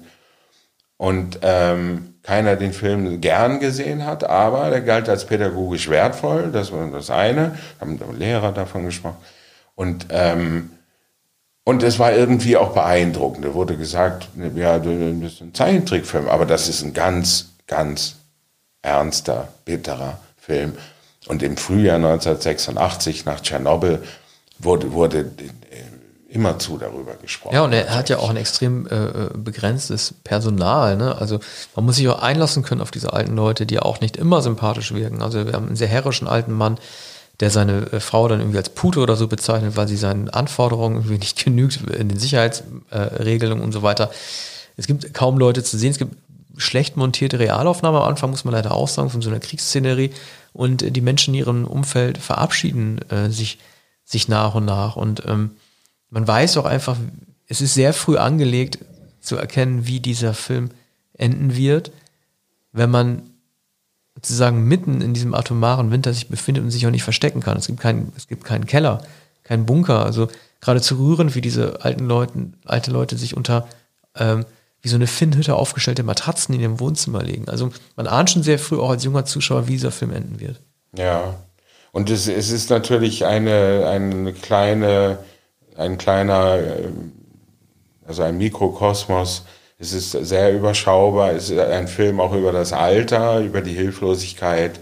Und es kommt, es ist ja zweierlei. Einerseits zwei Menschen, die miteinander alt geworden sind, die einander lieben, die mit, miteinander streiten und im Angesicht der Ewigkeit, was sie vielleicht noch nicht begriffen haben, also in der Ausweglosigkeit, ne, die, ähm, die sie da ergreift. Und sie sind auch aufeinander zurückgeworfen. Und ähm, also auch eine sehr anrührende Konstellation. Ein Film, der heute ähm, der selten aufgerufen wird. Er wird selten genannt als, als ein, Film, ein Film über die atomare Katastrophe oder über den Dritten Weltkrieg, sowie auch ähm, die mit dem sprichwörtlichen Kalten Krieg überhaupt solche ähm, Horrorszenarien mh, hm, selten gezeigt wurden. Es wurde die Bedrohung eher ins äh, Weltall verlagert, riesige Kometen wie bei Deep Impact und ich glaube auch bei, bei Armageddon ist es auch ein riesiger Komet, der auf die Erde zuschwebt. Ja, das, Aber, das war noch ein Thema, ne? der Kalte Krieg und der atomare Winter. Ja. Threats, äh, der Film äh, aus England, The Day After, wie du schon genannt hast, der amerikanische Film und When the Wind Blows, das waren eigentlich so die drei großen Filme. Es gab noch Testament von 83 mit William Devaney, ähm, der auch das Thema behandelte, aber auch nach Wargames und so weiter ab, also nach 86, man kann sagen, When the Wind Blows war erstmal der Schlusspunkt dieser, äh, ähm, dieser atomaren Bedrohungsfilme. Ja, es verlagerte sich sozusagen das Schlachtfeld in, innerhalb der, der nächsten paar Jahre und, und diese Art von realistischem Szenario oder dem Versuch der Annäherung, das, ähm, das Unzeigbare und Unsagbare zu zeigen und zu sagen, das war erst einmal beendet. Kommen wir zu einem Film, der sich weit in die ähm, Vergangenheit ähm, äh, bewegt hat. Ohne Musik übrigens, weil ich fand den Soundtrack zu schlecht von James Horner. Aber ja, egal, ich der, greife vor. Spielt, spielt, da, spielt da keine Rolle. So können wir gleich in Medias Res gehen. Genau. Äh, der Name Großes der, Latino. Der Name der Rose. Später wurde immer mal wieder gesagt, im Namen der Rose. Also seltsam. Das, ähm, Fast James Bond-mäßig, ja, im Auftrag ihrer Majestät. Ja, das, das hat sich dieser Fehler eingebürgert. Im Namen der Rose. Aber nach äh, Umberto Ecos Roman, der äh, nicht nur ein Bestseller war, sondern der auf, auf Jahre hinaus ähm, den Büchermarkt nicht nur in Deutschland bestimmt hat, auch in, in Frankreich, Italien sowieso. In allen Elternschränken stand dieses Buch. Ja, das war überall zu finden seit 1985, da war es, glaube ich, erschienen. Ähm, es verging, äh, oder 84, es verging nicht viel Zeit, bis, natürlich nicht, bis die Filmrechte verkauft waren. Äh, eine französische Produktionsgesellschaft hatte äh, zunächst die Rechte an, an Ecos Roman erworben. Bernd Eichinger hat sie dann übernommen. Jean-Jacques Arnaud, ein hoffnungsvoller, äh, begabter französischer Regisseur, hatte die Regie übernommen und äh, Eichinger beließ es auch bei Arnaud. Er hat also nicht seine deutschen, seine deutschen Lieblingsregisseure genommen, er hat es Arnaud zugetraut, der hat den Film auch realisiert, wurde dann sehr teuer, der war zunächst für 26 Millionen Dollar äh, vorgesehen. Eichinger hat später angegeben, dass das Budget 46 Millionen Mark waren. So viel wurde ausgegeben. Dann, womit er teurer wäre als die unendliche Geschichte von Wolfgang Peters, ja. der kurz zuvor ins Kino gekommen ja. ist. Also ist etwas ausgeufert, aber Anno hatte, glaube ich, die Dreharbeiten unter Kontrolle. Ähm, Sean Connery spielte äh, die Hauptrolle, den ehrwürdigen Wanderabt, der mit, mit, mit seinem Atlatus äh, in ein, ein Kloster kommt, in das unheimliche Kloster, in dem lauter Todesfälle passieren, lauter Schrate und, und äh, missgebildete äh, Gestalten, genau. Also na, seltsame, unheimliche äh, Mönche herumschleichen und ein, ein äh, furchtbares Geheimnis äh, ist in den alten Gemäuern und es äh, stirbt ein Mönch nach dem anderen auf grausame Weise im Weinfass ertrunken und ähm, mit, mit geschwärzter Fingerkuppe äh, offenbar an Gift ähm, zu Tode gekommen. Aber alle reden doch vor allen Dingen von dieser Sexszene zwischen ja. Christian Slater, dem, dem entjungferten äh, mhm. Jungatlatus und äh, was ist das für eine Frau, eine Küchengehilfin? Oder? Ja, ist ein Bauernmädchen, ja. das ähm, sich in, in die, äh, ins Kloster einschleicht. Das war ein Riesenthema da damals, diese Küche. Sexszene. Ja. Naja, weil das eine sehr explizite äh, Szene ist und, und, und, und eine, eine sinnliche, die ähm, die, Initiation des jungen Christian Slater, also dieses da vielleicht 16-jährigen Novizen äh, ist, durch, durch eine wie man so sagt, feurige, durch ein feuriges Naturmädchen. Das ist auch Bild, Maler. Bild schön, ja, genau. Und etwas älter Zeit. oder sozusagen erfahren, ja. wird in die Liebe eingeführt. Es ist ja ein, ein Topos. Und, äh, und, und das wird bei dem ohnehin sehr langen Film ausführlich gezeigt. Und, ähm, und es bleibt einem auch äh, in Erinnerung. Vielleicht mehr als diese äh, Agatha Christie-artigen äh, kriminellen Verwicklungen in dem Kloster, die dann am Ende doch nur auf eine Pointe mhm. hinauslaufen.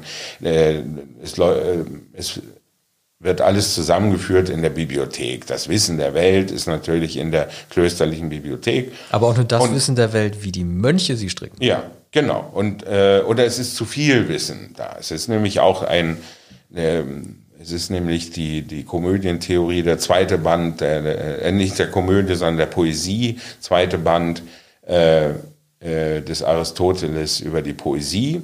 Und es glaubt ein alter Oberer, ich glaube der blinde Seher, der die Aufsicht über die Bibliothek hat, diese Theorie der Poesie dürfe, müsse der Menschheit vorenthalten werden. Dieser Band äh, äh, von der Existenz dieses Buches ähm, dürfe die Menschheit nicht wissen. Das ist aber eigentlich eine Story, die man doch eher lieber lesen als gucken möchte, oder? Also ja, wenn, aber, wenn es um die Macht des Wortes geht. Ja, es ist, ja, das handelt ganz und gar natürlich von der Schrift, von der Semantik, von der Semiotik. Umberto Eco war ähm, ein ähm, Professor der Semiotik, der Zeichenlehre. Und es ist, äh, geht, äh, geht ja ganz und gar um die, um die Zeichen und um die Schrift, natürlich. Aber es ist auch ein sehr, sehr anstrengendes, gelehrtes Buch. Dann, ähm, wenn man es damals gelesen hat als junger Mensch, äh, dann, dann hat man längst nicht alles verstanden. Und es war ein, ja, es war auch ein Risiko, John Connery zu besetzen. Das darf man nicht vergessen. Äh, das 1986 war ein Jahr, in dem er nicht gesetzt war. Er hatte 1983 für äh, Sag niemals nie nochmal James Bond verkörpert. Der Film war kein großer Erfolg. 86 gab es noch Highlander, das war genauso wie Name der Rose äh, eine Euro-Produktion. Sein Comeback kam erst danach mit Untouchables. Und danach wurde Indiana Jones Vater und so weiter. Also der John Connery, wie mhm. wir ihn heute kennen, der große ja. John Connery, hatte in diesem Jahr 86, also dass er für Eichinger, also ich habe als Kind schon gedacht, irgendwie James Bond spielt jetzt für Bernd Eichinger, mhm. das, das, das, das kam mir komisch ja, vor. In einem deutschen Film deutschen oder in einer deutsch-französischen. Und äh, dann, dann Anno kannte man ja, ne, von damals war das Feuer, äh, oder am, am Anfang war das Feuer, war aber auch keine Hausmarke Anno. Also James Bond tritt jetzt für Euro ein, für einen Eurofilm. Das fand ich äh, zunächst einmal irritierend. Ja. Das, das war es. Also es war, schien zunächst eine Verkleinerung zu sein, dann aber ja wieder nicht, weil es eine sehr, sehr teure, große europäische Produktion war. Man, man ähm, das Geisterhaus war auch so, war ja, auch so eine Europroduktion. Mhm. Bille August, wer hat das gedreht? Meryl Streep. Da wusste man doch auch, Eichen hat einfach nur große Namen, äh, Namen zusammengekauft, ja. die gar nicht so, so, harmonieren wie so Real Madrid oder sowas. Ja, das hat er so gemacht. Jeremy Irons ist, glaube ich, im Geisterhaus britischer Schauspieler. Nun, Connery ist Schotte, ist also sozusagen nach Europa heimgekehrt und hatte dann ja noch eine große Hollywood-Karriere. Du hast, hast es gesagt, Untouchables. Übrigens, der äh, österreichische Schauspieler, in, ähm, der, der den ähm, äh, wuchtigen Mönch verkörpert, ist äh, Helmut Qualtinger. Ach, nicht Will Helmut, Nein, Helmut Qualtinger. Also nicht der, nicht der deutsche Schauspieler. Ja, äh, Bill okay. Quadflieg, der große ja. Mephisto in, mhm. in der Gründgens-Inszenierung. Okay. Na gut, dass wir es noch äh, äh, aufgedeckt haben, ja. Sonst hätte Citizen Kane uns später darauf aufmerksam gemacht. Stimmt. Mhm. Ja, aber das nur nebenbei ist eine Nebenrolle, wenn auch eine besonders auffällige. Qualtinger war ja ein äh, berüchtigter Kabarettist und, und Grandler in, in Österreich und, und äh, ein sehr, sehr auffälliger Schauspieler, der hier womöglich seinen größten, populärsten Auftritt hatte. Ne? Ähm, der, der war aber in jeder Hinsicht ähm, prägnant, schon in den 60er Jahren in meinen Fernseh, österreichischen Fernsehspielen. Übrigens in einer Thomas Bernhard, in, ähm, in einem Thomas, äh, Fernsehfilm äh, nach Thomas Bernhard, für den Bernhard, glaube ich, sogar das Drehbuch geschrieben hat. Aber nun, äh, es ging alles auf, wie Eichinger es sich vorgestellt hat. Enormer Erfolg, alle sind ins Kino gelaufen. Ähm, kaum, kaum jemand konnte sich wehren. Erwachsenenfilm, mehr noch als ein, ein Film für Jugendliche. Der, genau der Erwachsenenfilm des Jahres 1986, die große, strahlende, strahlend ja nicht, sondern die düstere, aber auch pittoreske, die pittoreske Romanverfilmung, die, die, man, die man sehen musste. Und es gab Geld trotzdem Ausschnitte bei Wetten das und der ja, Preis ist heiß. Ja. Ja, überall. Und, und äh, der Film hat nicht nur äh, das hohe Budget eingespielt, sondern äh, hat 70 Millionen Mark äh, eingenommen und heute wahrscheinlich noch viel mehr und kam dann ins Fernsehen und, und hat äh, Eichingers Karriere noch weiter befördert und es hat äh, der Aufwand gelohnt und äh, es hat gelohnt, das Buch zu kaufen. Okay. Über welchen Film sprechen ja. wir jetzt? Machen wir weiter und fangen zunächst mit äh, Musik an.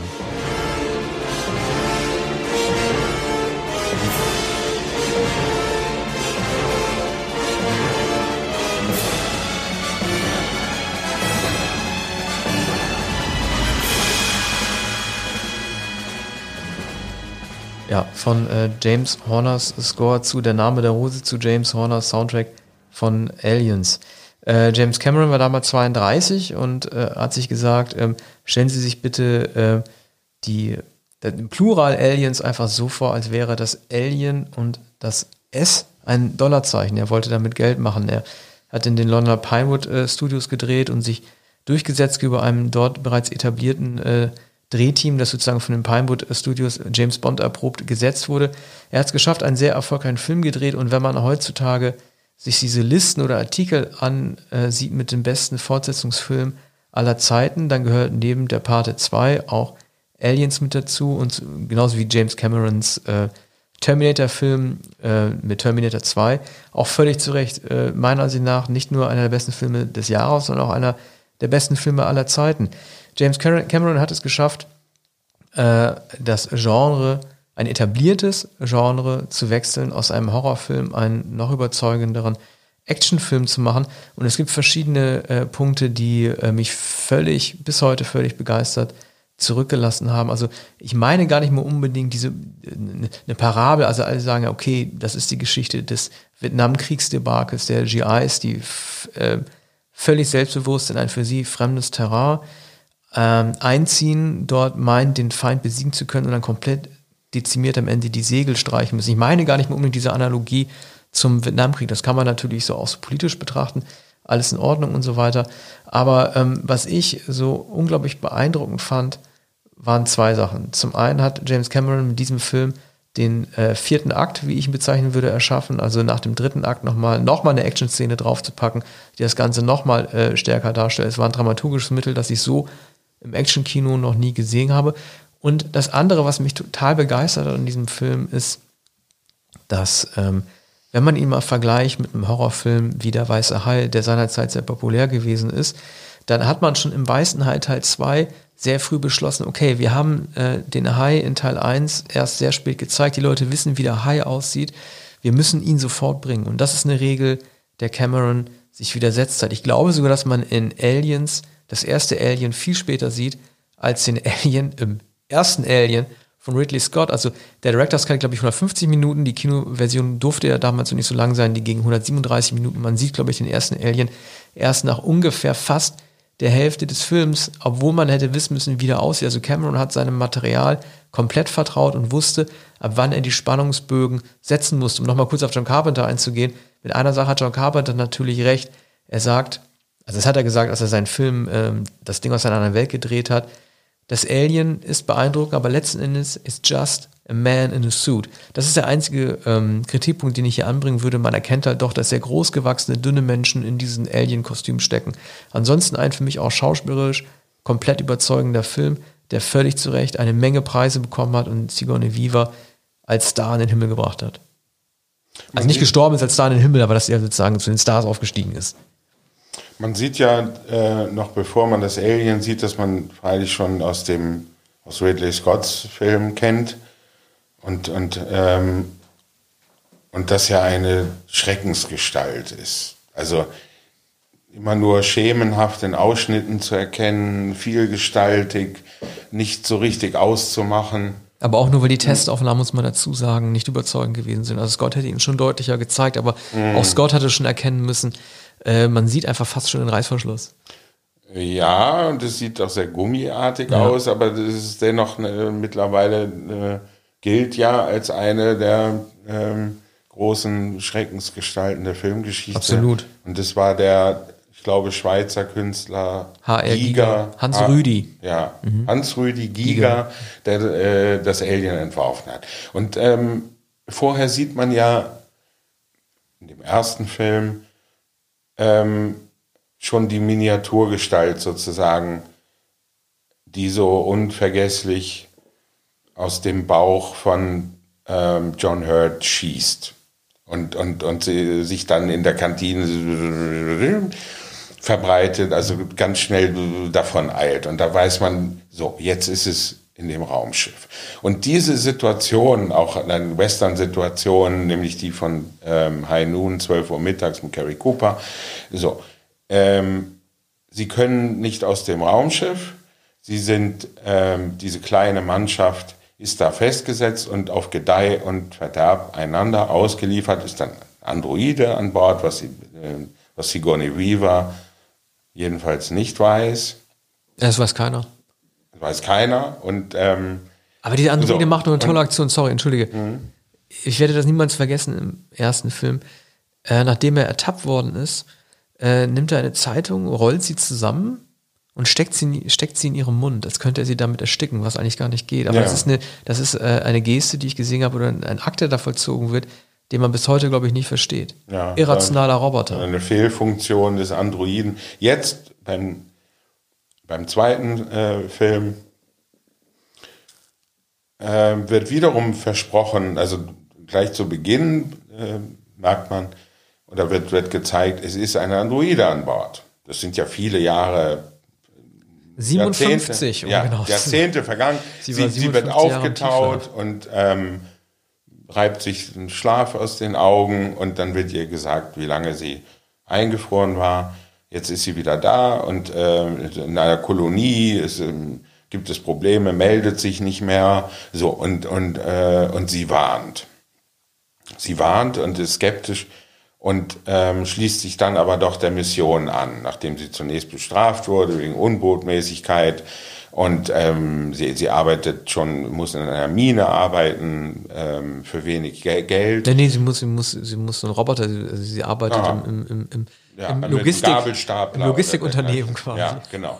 Getränke, Ich glaube, sie hat den Führerschein der Klasse 2 für Gabelstapler, genau. ja. was ihr später noch zugute kommt, äh, ja. da sie ja mit den, äh, mit den Soldaten dann ähm, wiederum eingefroren wird und wiederum aufgetaut wird, dann öffnen sich die, die, diese Schneewittchensärge. Und, und das sind nun alles, fast alles virile, wenn nicht Soldaten, dann Soldatinnen. Also es ist mindestens eine sehr muskulöse äh, Soldatin, die dann auch mit dem ja, also großen es sind einige dabei, also vorgeht. drei. Aber findest du es nicht auch, also dieses Prinzip, ein etabliertes Monster zu nehmen und zu denken, wir führen das fort, indem wir dieses Monster einfach vervielfachen mal 100 und die dann gegen Leute antreten lassen. Es gibt immer wieder so, so Filme, die das probiert haben, wie Predator und so weiter, in denen man halt viele genommen hat. Aber es gibt eigentlich nicht viele Monster, bei denen das geht. Beim weißen Hai konntest du es ja nicht machen. Du kannst ja nicht zehn Haie auf, auf Amityville, äh, auf, auf äh, Dings Beach loslassen. Du musst es ja irgendwie, äh, bei diesem Monster hat es halt genau funktioniert. Du konntest eine Armee gegen Soldaten antreten lassen und es kam einem nicht vor wie ein blöder Bruckheimer oder Emmerich-Film. Ja, allerdings ähm, ist es natürlich inflationär. Also man ahnt sobald sie diese, diese Höhlen betreten und man die eingesponnenen, klebrig eingesponnenen Toten sieht, die schon eingegangen sind in die Höhlenwände und in den Kokon, in die Spinnenfäden dieses schrecklichen Monsters, da hat man schon die Ahnung, sie können es nicht gewinnen. Sie können es auch nicht mit ihren Maschinengewehren, mit ihren Flammenwerfern nicht gewinnen. Denn es hat sich überall ausgebreitet. Ja, es ist die Wand geworden. Es ist die Höhlenwände geworden. Es, es lauert überall.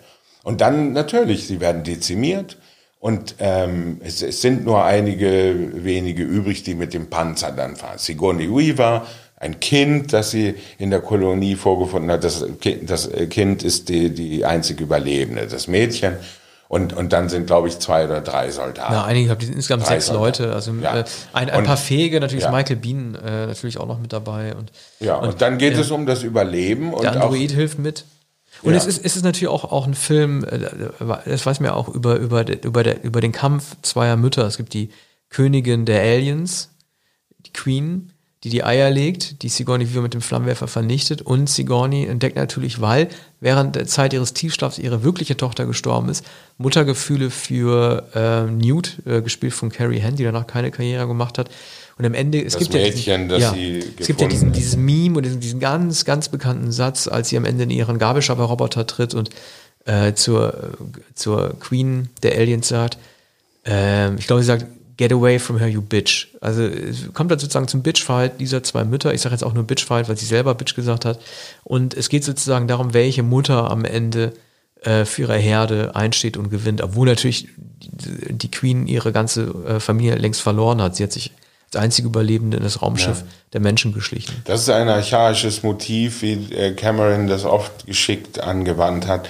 Das hat auf, ähm, ähm, das er auf Archetypen äh, rekurriert und auf, auf Mythen, die äh, in, in der einfachsten Weise für, für die, seine Hollywood-Filme aktiviert wurden, wie eben auch die virilen, ähm, muskulösen Soldaten, die mit der Außenseiterin der nicht so muskulösen ähm, Sigourney Weaver konfrontiert werden, die gleich am Anfang gezeigt wird als diejenige, die nicht dazugehört und die sich dem Drill natürlich nicht anschließt, die aber als einzige um das Geheimnis weiß. Also Sie ist die einzige Überlebende um die Bedrohung gewesen. weiß ja. und, und, und das wird, wird natürlich da nicht beachtet. Von einer einzigen Figur, nämlich dem ehrgeizigen Kontrolleur des, ähm, wie soll man sagen, Raumfahrtunternehmens oder der Wirtschaftsfirma, die das alles betreibt und die die Kolonie betreibt. Die auch seine und, eigene Agenda natürlich hat, ne? was, ja, was die Rettung und in der dessen Interesse mhm. es ist,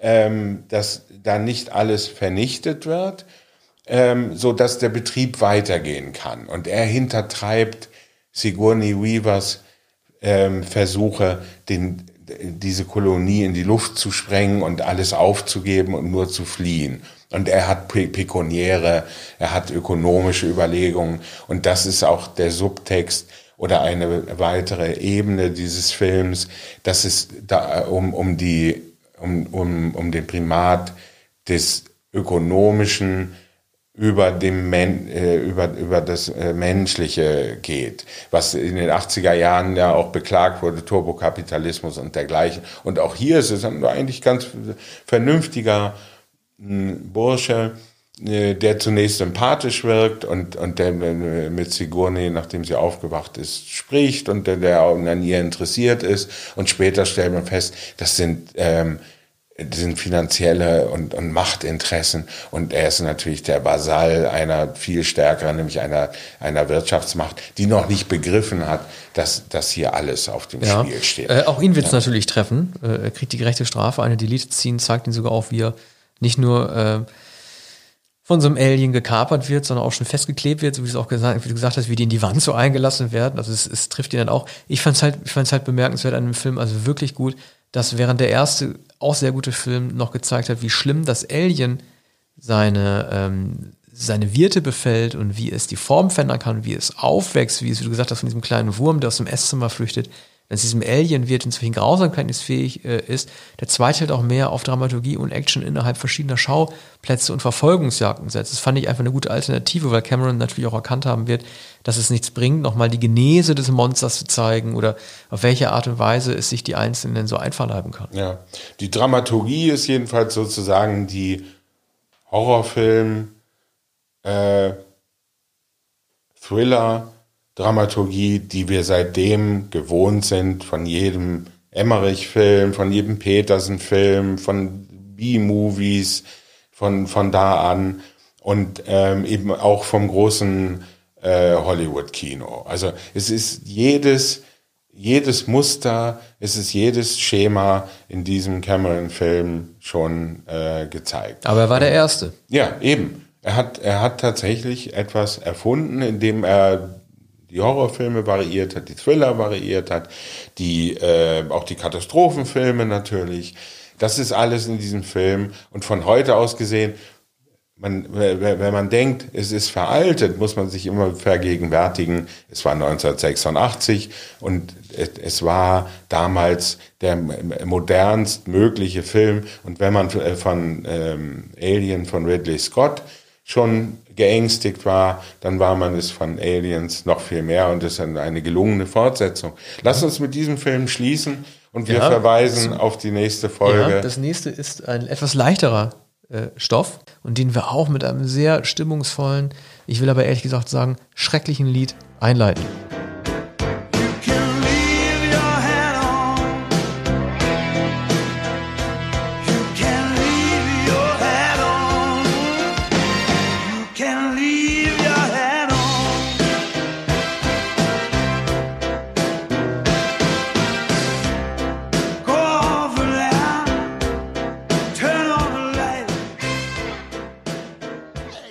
Das war Joe Cocker mit You Can Leave Your Head On. Ich möchte gar nicht wissen, wie viele schlimme Privat-Strip-Szenen ältlicher Eheleute dieses Lied inspiriert hat, was man wahrscheinlich gar nicht wirklich sehen will. Auch öffentliche Strips oder halböffentliche in Clubs, Bars, Piepshows und dergleichen. Äh, erotischen Kabarets. Ja, und äh, damals wurde Adrian Lyne der neuneinhalb Wochen gedreht hat, immer vorgehalten, er sei ja ein Werbefilmer gewesen. Der hat, bis, der hat bisher Werbeclips gedreht. Und natürlich ist es die Ästhetik des Werbeclips der 80er Jahre.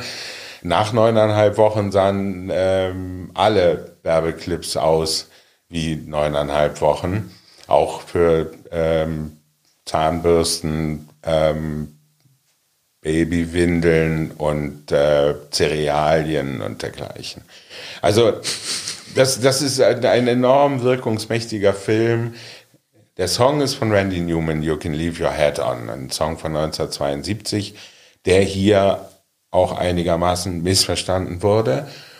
Ähm, es erzählt in dem Lied ein, ähm, ein Mann, wahrscheinlich einigermaßen betrunken, großsprecherisch, aber eben auch gönnerhaft.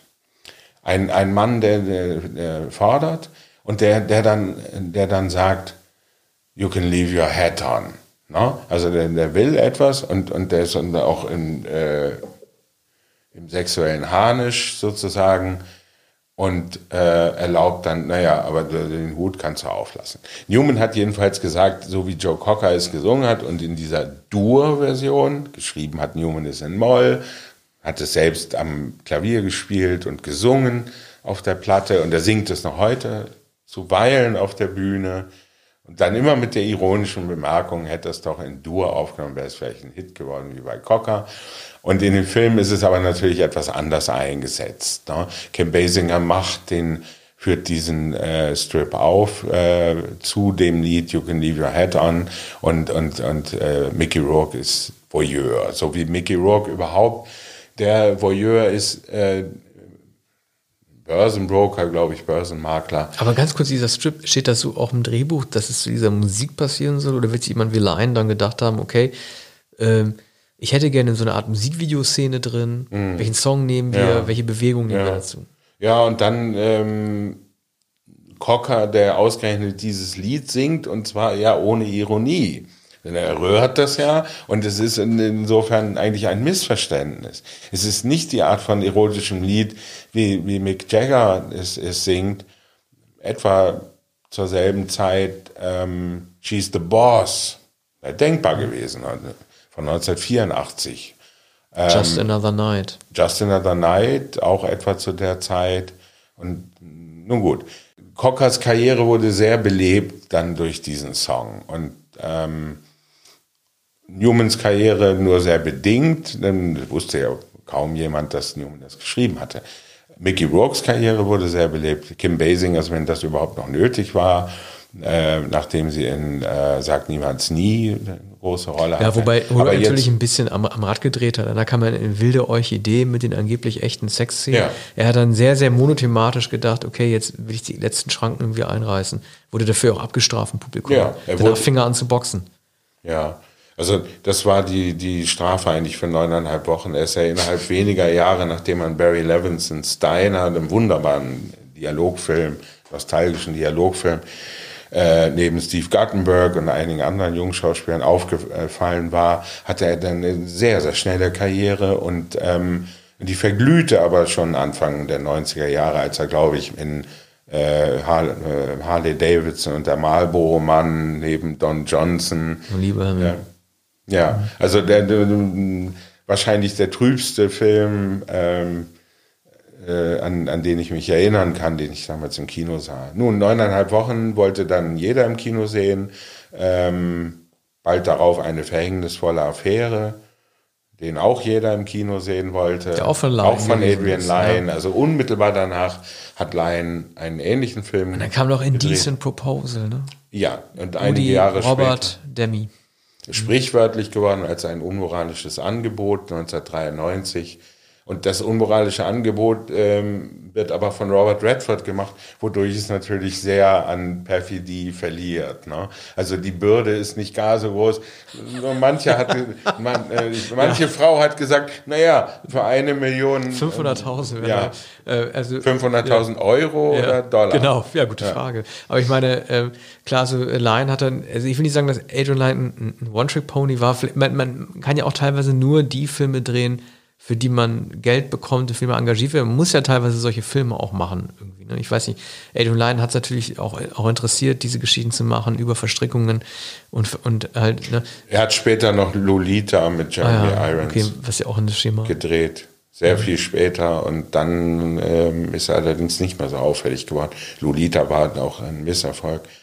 Aber äh, äh wenige Jahre in den 80er Jahren ähm, war, war, alles erfolgreich und auch das unmoralische Angebot noch, ich glaube 1992 oder 93. Und, und hatte die, diese äh, gelackte äh, Farbästhetik und, und äh, eigentlich fast unverwechselbaren Look, wie man so sagt, der dann aber spätestens übernommen wurde von allen Hollywood-Filmen. Mhm. Auch mit, mit gewissen Unschärfen, also mit, mit, mit dem, äh, was früher man David Hamilton immer zugesagt hat, der Weichzeichner. Ja, und, und, und, bei Adrian Lyne ist oft eine Überdeutlichkeit, Licht und Schatten. Beim Wall Street Broker ging es ja wahrscheinlich auch nicht anders. Ne? Ja. Ist ja an sich auch ein komischer, ein komischer erotischer Held, den Wall Street Broker zu nehmen. Also auch ganz, gänzlich unironisch eigentlich. Ja, und Rogue ist natürlich auch die falsche Besetzung dafür. Ja. Aber es ist alles falsch an dem Film und deshalb alles so holzschnittartig. Ne? Also die Obsession Mickey Rourke's Obsession mit der Frau, der das zu viel wird. Also er hat Wünsche, er möchte zuschauen. So sind Sehnsüchte und Begierden, ähm, die Männer kennen. Und, und Basinger beendet das dann. Das wird ihr zu zudringlich und sie möchte nicht seine Wünsche befriedigen. Und deshalb heißt der Film neuneinhalb Wochen. Nach neuneinhalb Wochen ist es vorbei. Sie äh, verfällt ihm nicht. Und es ist, es ist wohl so, dass er, dass er es nicht verwinden kann. Er bleibt in dieser Fantasie gefangen. Er wird die Frau, diese Frau weiter vor sich sehen und ja, wahrscheinlich wird er sie verfolgen. Und, und sie muss ihn gewaltsam fernhalten. Sie, sie will nichts mehr von ihm wissen. Es wird dann so wie die Stalking-Geschichte in äh, ja. Verhängnisvolle Affäre dann quasi. Bis um, um, umgedreht ja, natürlich. Dann, ne? Genau. Also dann beginnt, also der andere Film treibt es noch weiter. In der Verhängnis, Verhängnisvollen Affäre Fatal Attraction wird es weitergetrieben. Douglas glaubt, es sei vorbei. Und dann merkt er, nein, diese Frau, die, die geht nicht mehr. Die stellt mir nach, die dringt in die Familie ein, sie will mich besitzen und, und, und, und sie, sie wird brutal, sie wird, wird bedrohlich. Später wurde dann mit Recht gesagt, denn Glenn Close wird als Hexe gezeigt, die am Ende umgebracht. Aber wie werden. neu dieses Thema damals erschien, obwohl es das ja eigentlich schon immer gegeben hat. Und man darf natürlich nicht vergessen, du hast recht, sie wurde als die Hexe dargestellt, aber Nein, Michael Douglas ist ja auch nicht unschuldig. Ne? Er, Ja, derjenige, der nein. die Familie hat. Ja, das äh, ist ja das Ungerechte. Ich meine, Also- meine ja, deswegen hast du ja, Ja. als Sex ja auch, dass, dass es verkehrt ist, Ja. das so darzustellen. Er hätte ja als äh, Ehemann und Vater wissen müssen, worauf es immer hinauslaufen Ja. kann, wenn man sowas tut. Also damals hieß es in einer Be- Besprechung, ich glaube von Claudius Seidel in der Süddeutschen, ein Seitensprung in die Hölle. Und da- das ist natürlich die, die, das wirkungsvollste Drehbuch, der wirkungsvollste Plot überhaupt. Ne? Und äh, neuneinhalb Wochen hat nicht diese Kriminalgeschichte und bricht jedenfalls vorher ab, bevor man sehen kann, was Mickey Rourke denn jetzt. Aber er ist eigentlich gebrochen.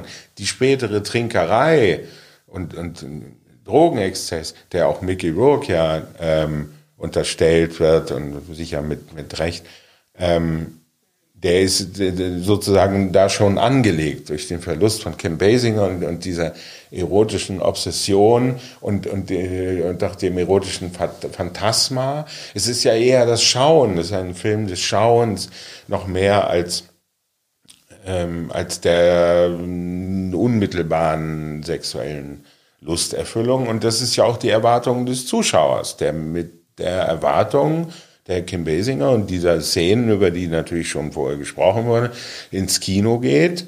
Und heute weiß jeder, was ihn erwartet. Und es ist so fad wie Ja. Musikvideos und äh, gewisse du weißt ja- ähm, Pornografie. Er hatte ja noch einen zweiten Film im Jahr 86, den wir zum Glück beide nicht rausgesucht haben, um über den zu sprechen, nämlich Alan Parkers Angel Heart. Ich meine, der hätte natürlich der Privatdetektiv, äh, der da in New Orleans ermittelt, ich meine, er hätte ja nicht wissen können, dass er mit dem Teufel Robert De Niro verhandelt, denn er trug ja den Namen Louis Cypher. Mhm, Allerdings. Das hätte ja. er nicht wissen können, Allerdings. was da passiert ist ne, in Ja. dieser Stadt. Tja, äh, okay. Ja, ähm, ich würde sagen, wir haben uns ein paar Perlen für die nächste 1986er äh, Sendung übrig äh, gelassen. Ne, ich, sag, ich nenne nur mal ein paar Namen, die wir, die ich einfach mal droppe, wo ihr alle wisst, worum es geht. Ferris macht blau, Top Gun wahrscheinlich auch noch, Highlander, Labyrinth, dann natürlich noch eine, eine ähm, Perle, die A noch ausgesucht hat, Pretty in Pink. Es gibt einiges noch zu tun in der nächsten Sendung. Ja, wir freuen uns drauf ähm, in zwei Wochen. Alles klar, bis bald. Bis bald. Tschüss. Danke.